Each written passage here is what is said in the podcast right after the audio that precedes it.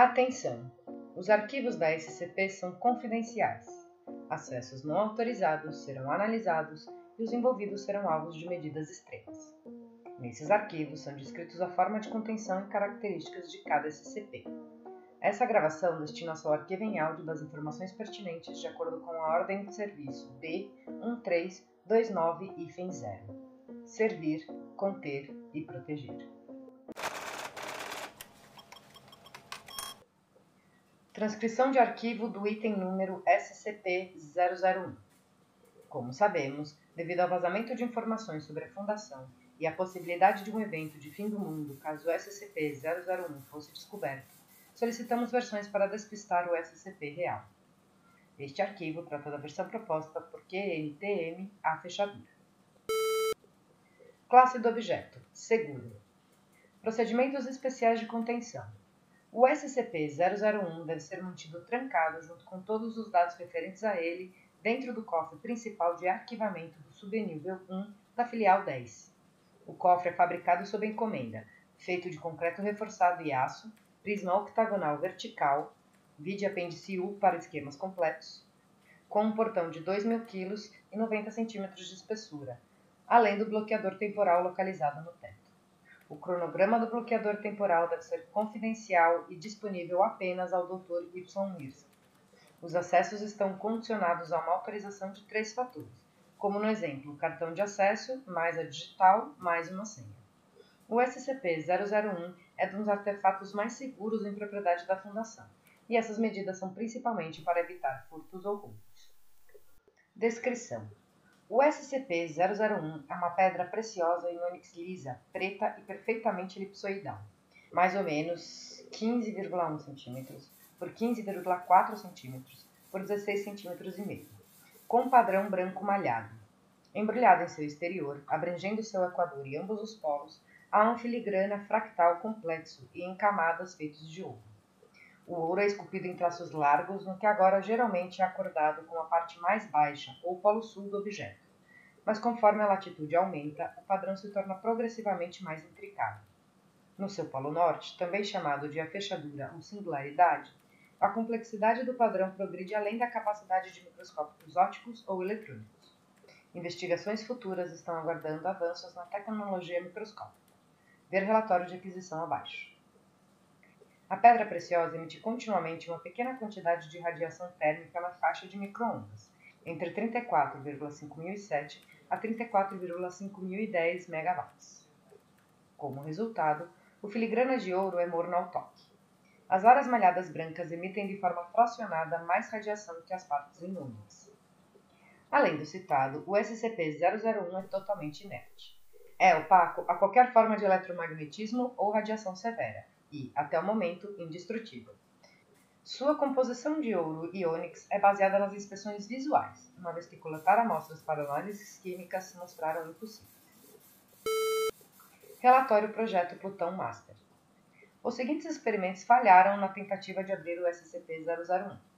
Arrombamentos convencionais, ataques brutais com martelo, formão, marretas, alicates, soldas, serra, etc. Aquecendo a 5.000 graus Celsius em um forno industrial o artefato refletiu qualquer energia térmica, não houve aumento em sua temperatura. Aplicação direta de um laser de corte industrial, mais ou menos 160 kW por centímetro quadrado concentrados na fechadura. O artefato refletiu toda a energia. Compressão em torno, trituradores de carros e prensa hidráulica de diamante, todos eles destruídos. Aplicação de ácidos corrosivos e outros compostos altamente oxidantes, sem reação. Detonação de explosivos plásticos e sólidos até meio quiloton de equivalente em TNT a queima-roupa, sem efeito. Detonação de uma ogiva atômica de 15 quilotons de equivalente em TNT a queima-roupa, autorizado retroativamente pelo Dr. Mirtz, sem efeito. Após proibição de pesquisas pelo Dr. Hack, o projeto Plutão está em andamento com total apoio dos recursos da Fundação. Assinado Dr. Mirsky. Relatório de aquisição do SCP-001 o primeiro relato da SCP-001 foi encontrado em um diário com a letra de um aristocrata escocês menor, Sir Edwin Young, terceiro baronete, viveu de 1611 a 1677. Como era costume na época, Yang mantinha um quarto de curiosidades, uma pequena sala com artefatos de procedência desconhecida, como esculturas, criaturas preservadas e bugigangas. O diário de Yang inclui uma referência de uma aquisição feita por ele em 1654, de uma joia fínica de ônix e filigranas em ouro, de fineza além de qualquer racionalização, enquanto fazia uma viagem pelo deserto da Mesopotâmia. O diário indica que o SCP-001 foi encontrado na ruína de um lugar insólito, batido e mais velho que o templo, ou o que Yang considerou o templo de um deus terrível. O SCP-001 foi encontrado envolto em pedra no centro de quatro colunas rúnicas enormes. O diário de Yang inclui um esboço da coluna mais bem preservada, em seu lado mais legível, mas era incapaz de ler suas runas ou encontrar um estudioso que pudesse traduzi-las. A passagem no diário de Yang sobre onde se localiza a ruína é incompleta até este momento não foi localizado. A seleção de proveniências curiosas de Yang ficou em um depósito por vários séculos após sua morte. Em 1805, seus descendentes doaram o SCP-001 ao Museu Nacional da Escócia, em Edimburgo. Os curadores do museu classificaram o SCP-001 como um exemplo antigo, frágil e inestimável de uma metalurgia dos antigos sumérios.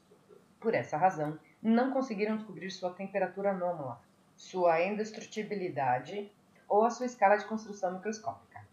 Entretanto, eles foram capazes de identificar as runas no esboço de Yang como cuneiforme sumeriano terciário, cerca de 3.400 anos antes da Idade Moderna. Apenas uma tradução parcial está disponível. Com perda e indecifrável, nós ou eu, indecifrável, um substantivo. Apcat, provavelmente um nome próprio. Nesse fim ou finalidade, indecifrável, alegria mais permanência possivelmente proteção. O Sr. Mackindish, que traduziu o trecho, anotou. Isso parece ser algum tipo de encantamento ou feitiço de contenção. Akat é o nome do que quer que esteja imprisionado na joia. O SCP-001 finalmente foi colocado em uma exibição semi-permanente em 1949. Em 2003, um agente da Fundação reparou que os padrões malhados na superfície lembravam um fundo de microondas cósmicas um padrão de microondas abrangente em todo o universo observado, como mapeada pela sonda de anisotropia de microondas de Wilson da NASA no começo daquele ano. Uma inspeção mais detalhada revelou que os dois padrões são idênticos. O SCP-001, assim como o Diário do Baronete Young, foram imediatamente comprados por uma organização de fachada da Fundação e transferidos para a filial 10, onde o Dr. K. Hack e o Dr. Y. Mirtz fizeram as análises iniciais de rotina. As pesquisas continuam sobre os auspícios do Dr. Mirsky. O Dr. Hack deixou a fundação recentemente. O Diário de Yang também inclui vários esboços detalhados do SCP-001. Em um dos esboços, um pequeno objeto ornamental semelhante a uma chave é mostrado encaixada no Polo Norte. A chave ainda não foi recuperada.